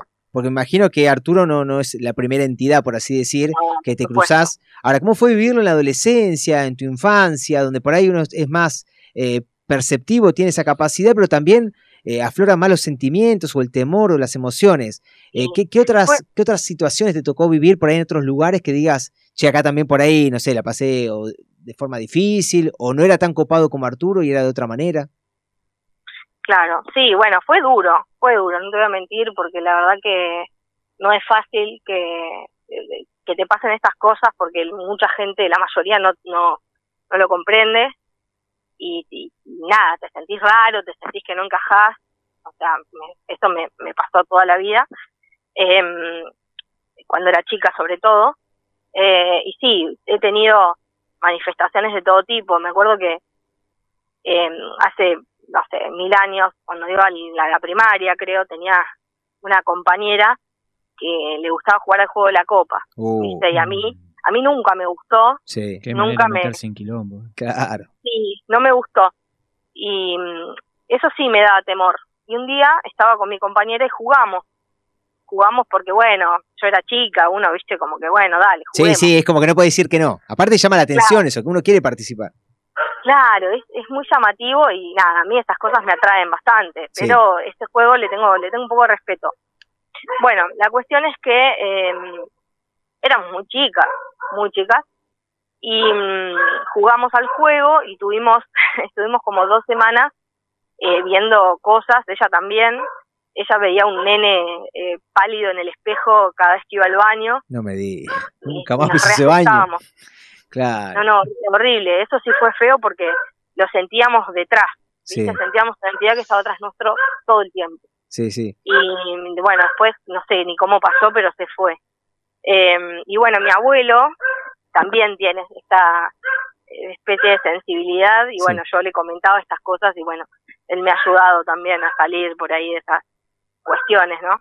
Ahora, toda entidad que vos te cruzaste, eh, siempre, porque claramente obviamente no pasa únicamente en tu casa, o por ahí vas a la casa de alguien, de algún amigo, una amiga, de alguien, y por ahí percibís algo distinto en el ambiente porque hay alguna entidad, o sea, vos tenés esa capacidad. Sí, sí, totalmente. De hecho, eh, eh, voy cuando voy a la casa de alguna amiga, bueno, hace un poquito eh, fui a la casa de una amiga que de hecho nos está escuchando, le mando un saludo, Jazmín. Besos, Jazmín. Eh, eh, nada, ella mm, me había comentado una secuencia con su papá que falleció. Sí, y bueno, yo hace bastante tiempo que hago una práctica de salir del cuerpo, eh, que bueno, lo he desarrollado con el tiempo, ¿no? Porque no fue muy fácil, pero eh, con, con la práctica y los años lo, lo pude desarrollar y puedo salir del cuerpo físico, digamos. o sea, te percibís de, Eh, de forma externa, te ves vos. Claro, Sí, claro, exactamente, con mi cuerpo astral. claro. Entonces eh, yo fui a, le, le pedí permiso si ella quería que yo revise su casa, Sí, porque eso me tiene que autorizar, ¿no? Y fui a su a su casa en- en- con mi cuerpo astral y pude pude ver a su papá. Y bueno, porque ella sentía mucho olor a cigarrillo en su Mm, en su casa. Em, y nadie fuma sí, en su casa. Y sentía olor en, en su habitación y le parecía raro. Entonces, cuando yo fui a revisar, vi a una persona, yo no lo conozco, no lo conocí, al papá de ella, eh, le comenté y bueno, eh, era su papá, claramente. Y hace pocos días fui a la casa a verla y su papá estaba también ahí, porque lo pudimos percibir. Y vos dijiste, acá está tu papá, o sea, está acá, Sí, está acá, o sea, está, están, claro. están. ¿Y por qué Eh, están? Vos que por ahí los percibís y están. ¿Y, y- y Porque no todo, o a ver, o, o sí quizás, toda persona que muere queda ahí pululando y dando vueltas, o son algunos y algunas que se quedan. Yo creo que son algunos. Igual si uno los piensa o los llama, eh, aparecen. O sea, no los vemos. Obviamente que la mayoría no los vemos. Yo no es que los veo, los siento. Sí. Y a veces los veo, no siempre los veo. Pero, mm, pero sí, eh, no sé, eh, uno los puede atraer con el pensamiento, los puede llamar. Y nos dan señales. A veces no nos damos cuenta, pero nos dan señales. Y su finalidad es, es, es, es, es estar, es permanecer y no sé, hasta el fin de los tiempos o están ahí por algo, algo que le quedó pendiente. No sé si pudiste hablar con el que está en tu casa o con algún otro en particular que estaba ahí dando Sí. vueltas. Bueno, te cuento uno que es muy fuerte, que es un caso nuevo, va, nuevo, reciente, eh, que es bastante intenso, porque, bueno, hablé con una, una chica, una compañera del secundario, Sí, que me dijo, mira, Juli, me pasa esto en mi casa, y no, viste, le pasaba lo mismo, ¿no? De, de que le escondían cosas, que perdía cosas, que sentía ruido. Entonces, eh, bueno, le digo, yo reviso a ver qué, qué, qué puedo ver, qué te puedo ayudar. Eh, bueno, voy a su casa y veo una persona, ese fue creo el caso más fuerte que, que experimenté en mi vida porque fue muy imponente. Cuando voy, encuentro una persona eh, con una marca fea en el cuello, sí, eh, tenía una remera, no me acuerdo de qué banda, así gastada, color negro, sí. estaba como llorando, estaba muy angustiado, una persona de unos 40 años, más o menos, y estaba muy mal, muy mal, y no me dejaba eh, interactuar, o sea, no me, no me dejaba hablar, viste, con él, Sí. no, no quería responderme muchas cosas, pero sí se lo veía muy apenado y muy triste, y cuando yo vi la marca que tenía en el cuello, automáticamente dije, esta persona se suicidó Claro. porque por la marca, ¿no? Y mm, bueno, le conté a, a esta chica eh, lo que vi y me dijo que su cuñado se había matado hacía dos años, Sí, que se había ahorcado, claro. que lo habían enterrado con esa remera. Yo, o sea, eh, hacía leíste la- que- descripción antes de saber todo lo que te contó después y coincidía claramente con, con el cuñado.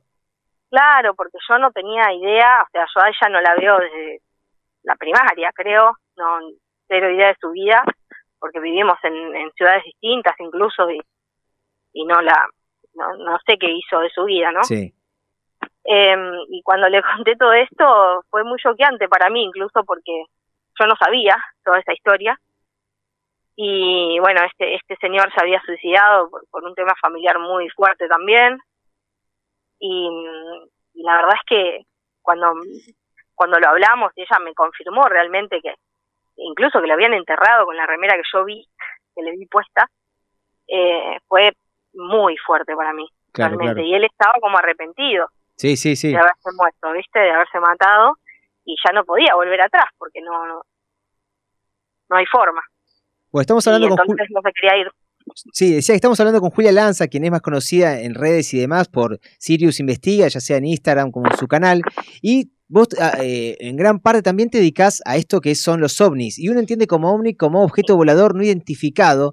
Y por todo, por todo lo que me contaste hasta ahora, eh, tenés una conexión claramente con un mundo espiritual o que anda ahí, que, que todo el tiempo está junto a nosotros.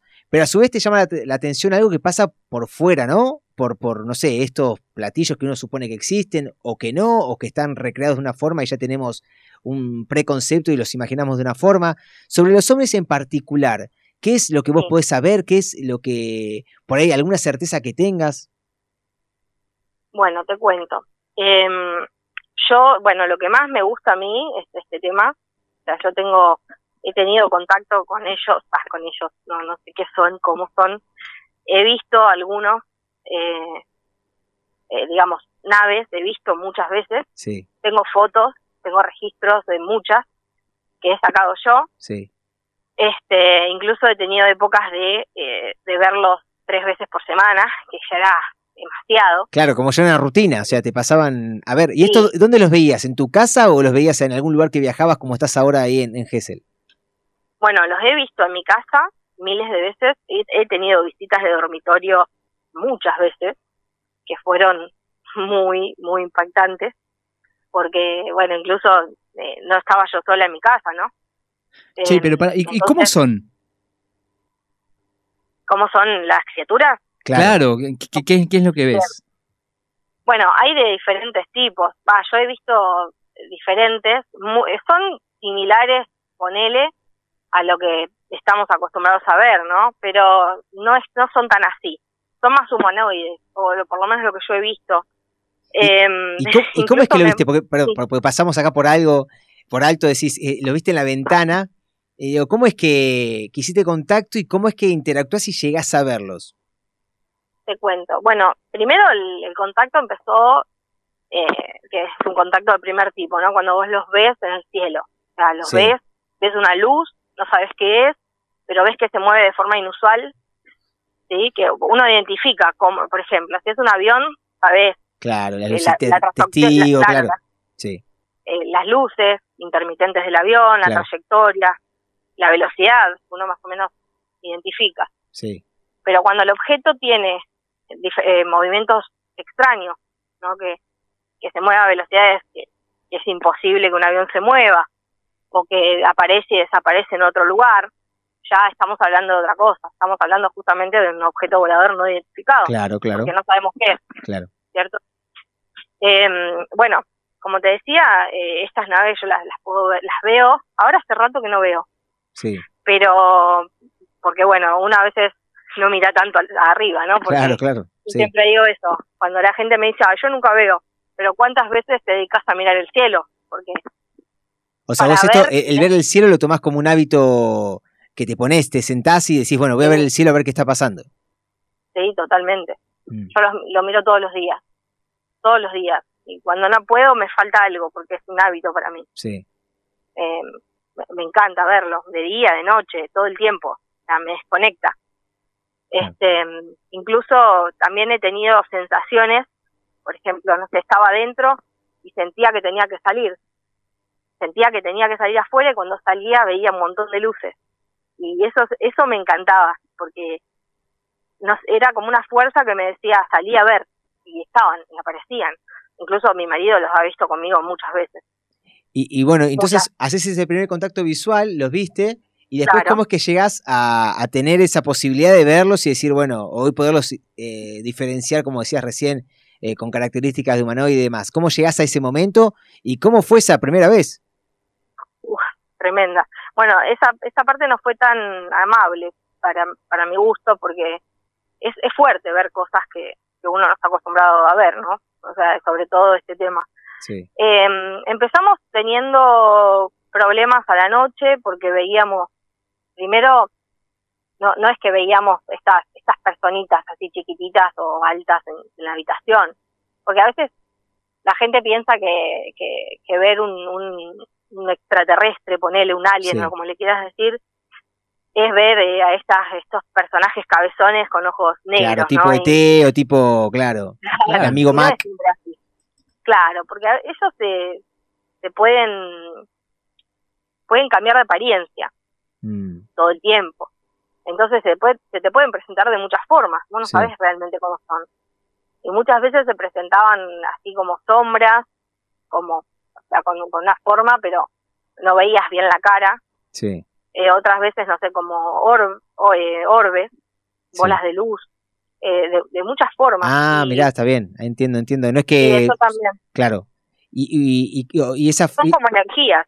claro, pero esa progresión llevó a que una vez vos los puedas ver como más humanoide, por ahí también. Y, en y la- ahora te cuento esto. Ah, Justamente ahí voy. Bueno, empezamos primero a tener este tipo, era como que nos estaban preparando, o me estaban preparando para esto, para verlos realmente, porque es muy fuerte ver, ver eso, sí, para, no, ni para un humano.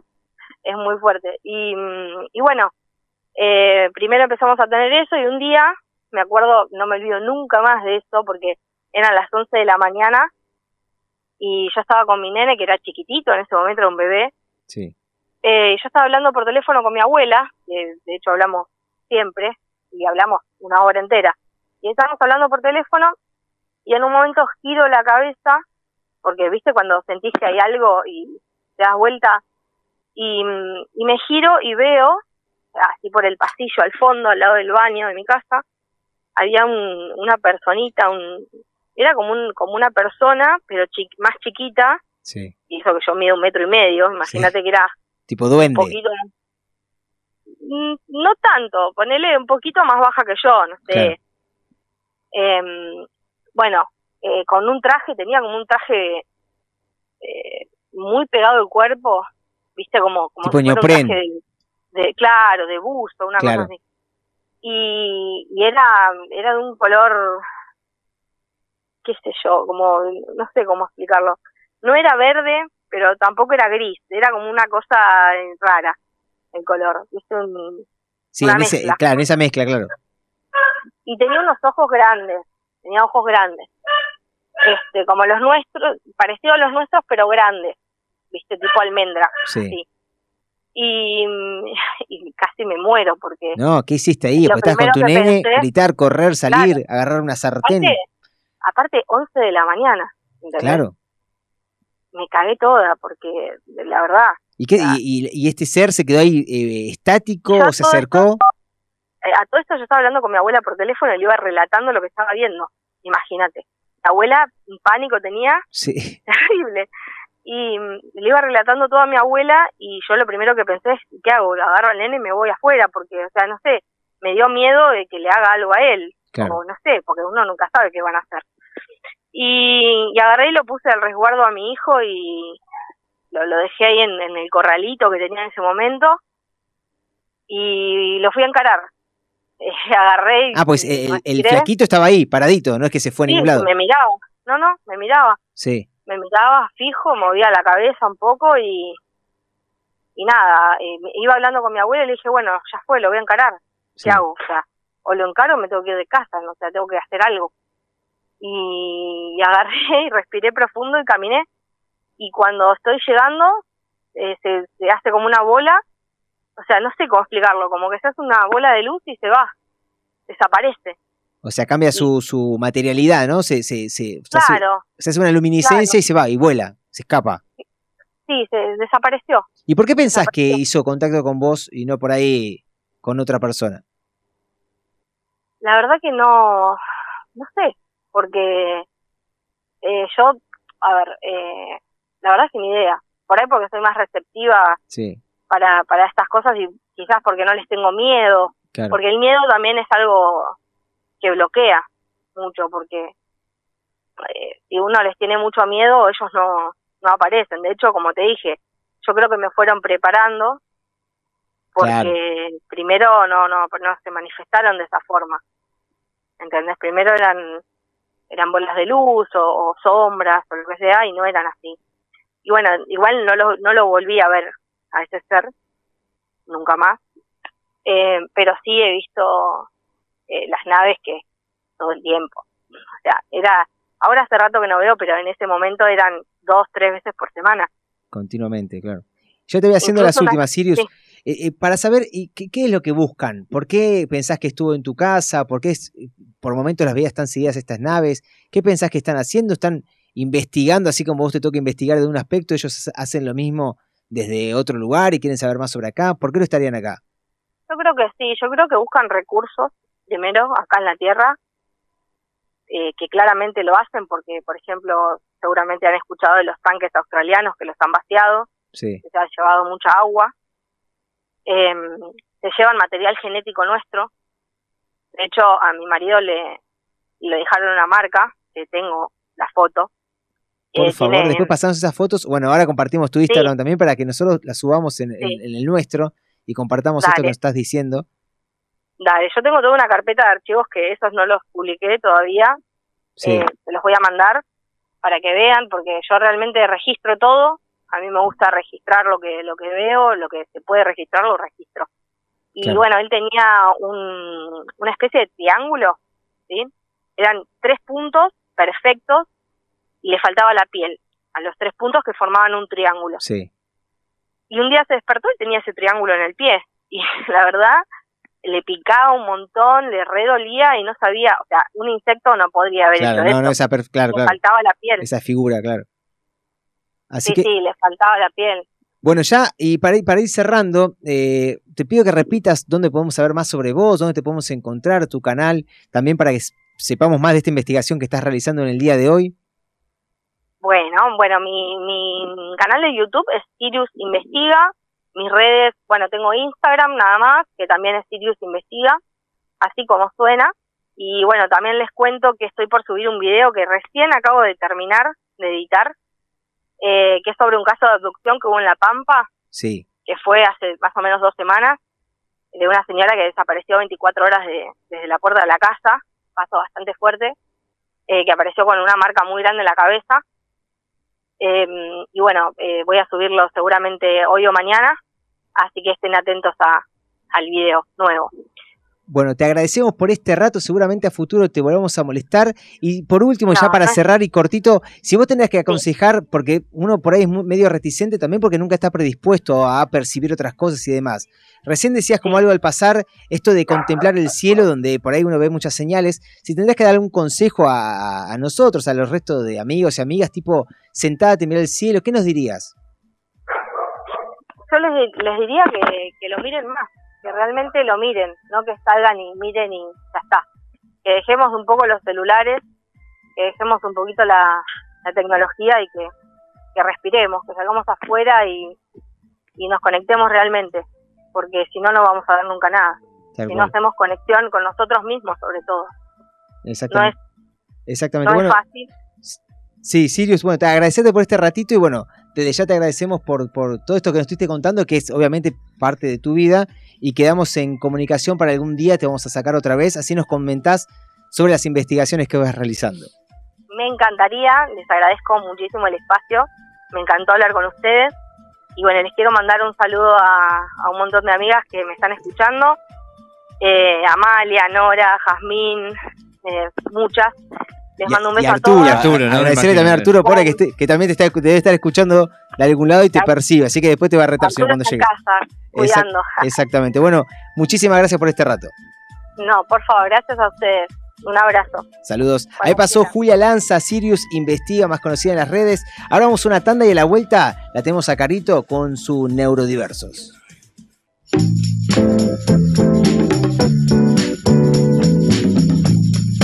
Y ahora sí, seguimos en Persiguiendo Ay, Todo, en arroba Persiguiendo. Todo por Radio La Madriguera. Y estamos en comunicación con nuestra querida Carito. ¿Cómo estás, Caro? Olis, ¿cómo andan? Bien, ¿vos cómo estás de tu pie? ¿Seguís ¿Cómo lesionada? ¿Seguís con bota, sin bota? Con bota, embotada, no, lo que siga embotada. ¿Y hasta Eh, cuándo la bota, Caro? Hasta el- por lo menos hasta el viernes, hasta que me vea el traumatólogo y me diga, mira, reina, vas a tener dos piernas o vas a tener una, básicamente. Eh, ¿Y cómo te venís llevando con la unipierna? Eh, nada, nada, la verdad, eh, como el orto. No hago nada, básicamente, todo el día. Es más, me puse a hacerle los trabajos prácticos a mis compañeros de acompañante terapéutico porque estaba demasiado el pedo. Y Sí. era como, Dios, ¿qué hago de mi vida? ¿Me pego un tiro ahora o cuando me saco la bota? Era un poquito esa. Uno y uno. Claro.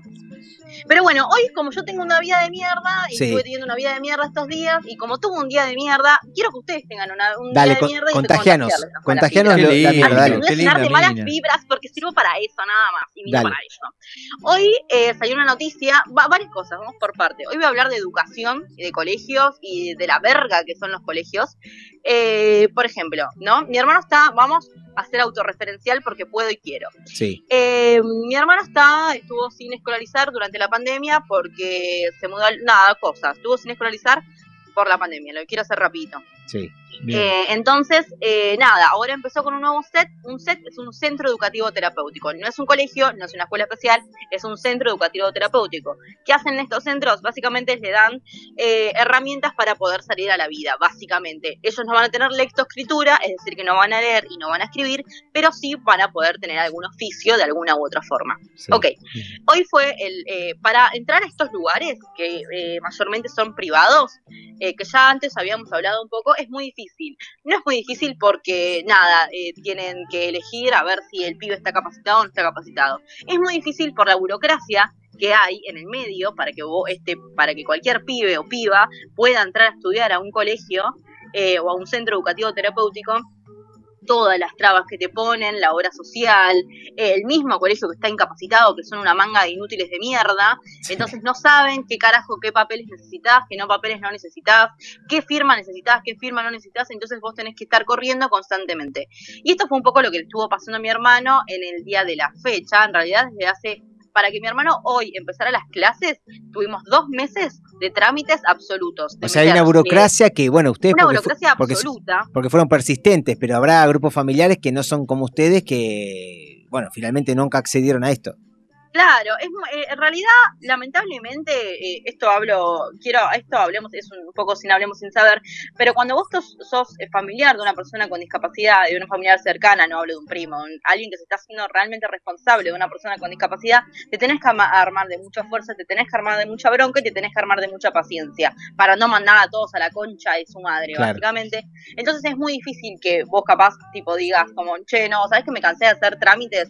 Lamentablemente, el sistema, desde que básicamente nacen, hace que vos te tengas que acostumbrar a este sistema de mierda y hace que vos no te canses. O sea, sí te cansas claramente porque es agotador mentalmente, pero vos lamentablemente no te queda otra, ¿entendés? Entonces a eso también es un poco a lo que voy. Como no te queda otra, vas a tener que seguir en ese en ese estatus de te puedo mandar a la mierda de una forma eh, civilizada, pero te tengo que seguir teniendo ahí. ¿Por qué? Porque si no, no tengo otra opción. Mm. Claro, no claro, no tenés- al claro. pibe en mi casa comiendo, sentado, viendo YouTube o haciendo cualquier pelotudez, menos estudiando y menos saliendo de ese estado de confort que eh, tiene una persona con discapacidad, lamentablemente.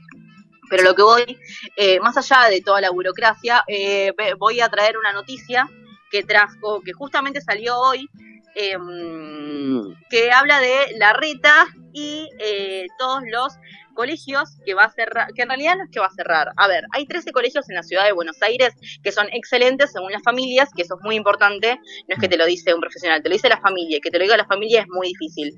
Eh, hay 13 colegios muy, muy importantes que le dan a personas con discapacidad diferentes eh, herramientas para poder laburar. Estos colegios, estos lugares de, de estudio, es desde 15 hasta 30 años, salvo hoy que al señor, a nuestro eh, gran querido Horacio Rodríguez Larreta, se le ocurrió, aparte de su gabinete, el decidir que no van a ser más de 30, sino van a ser hasta los 22 años.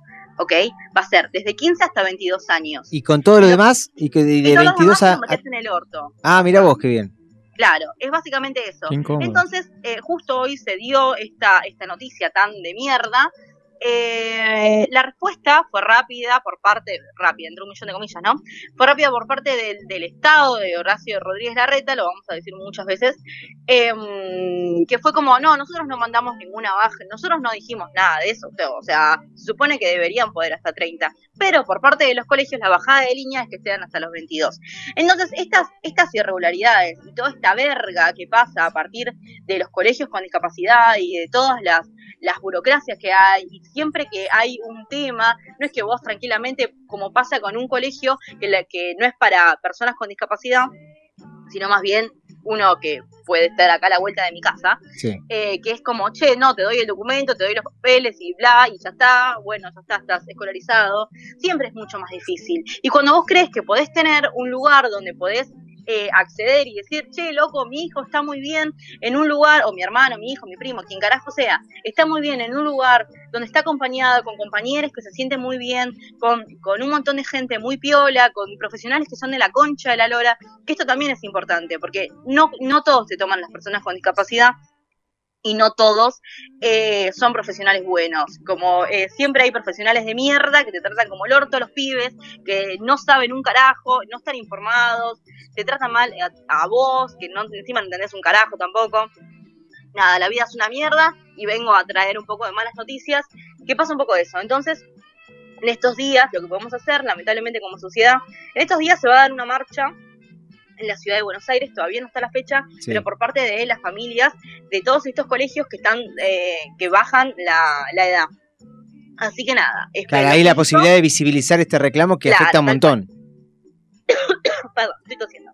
Ese es el tema del Eh, cigarrillo, el entonces- consumo continuo de cigarrillo. Sí, sí, sí, no sabes cómo me está pegando el porro, me está matando los pulmones y el cigarrillo. Te dije Dios que no fumes antes de salir al aire.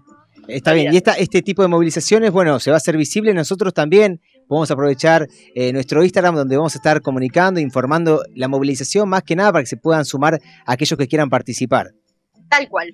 En nuestro Instagram, cuando esté la fecha de la movilización, ustedes igualmente desde sus lugares, desde su posición, apoyen a estos, eh, a estos reclamos y cada vez que vean eh, que hay, se están violando los derechos de las personas con discapacidad, como pasa constantemente, publiquen, suban, que capaz que es una pelotudez para ustedes el darle like a una publicación o retuitear un tweet o lo que sea, pero súbanlo porque para nosotros que estamos desde el otro lado luchando por los derechos para las personas con discapacidad es muy importante la visu- visualización que no hay hoy en día. Así que Eh, nada. eh, Exactamente. Bueno, Carito, ya vamos cerrándonos. Esperamos y deseamos que la semana estés junto a nosotros.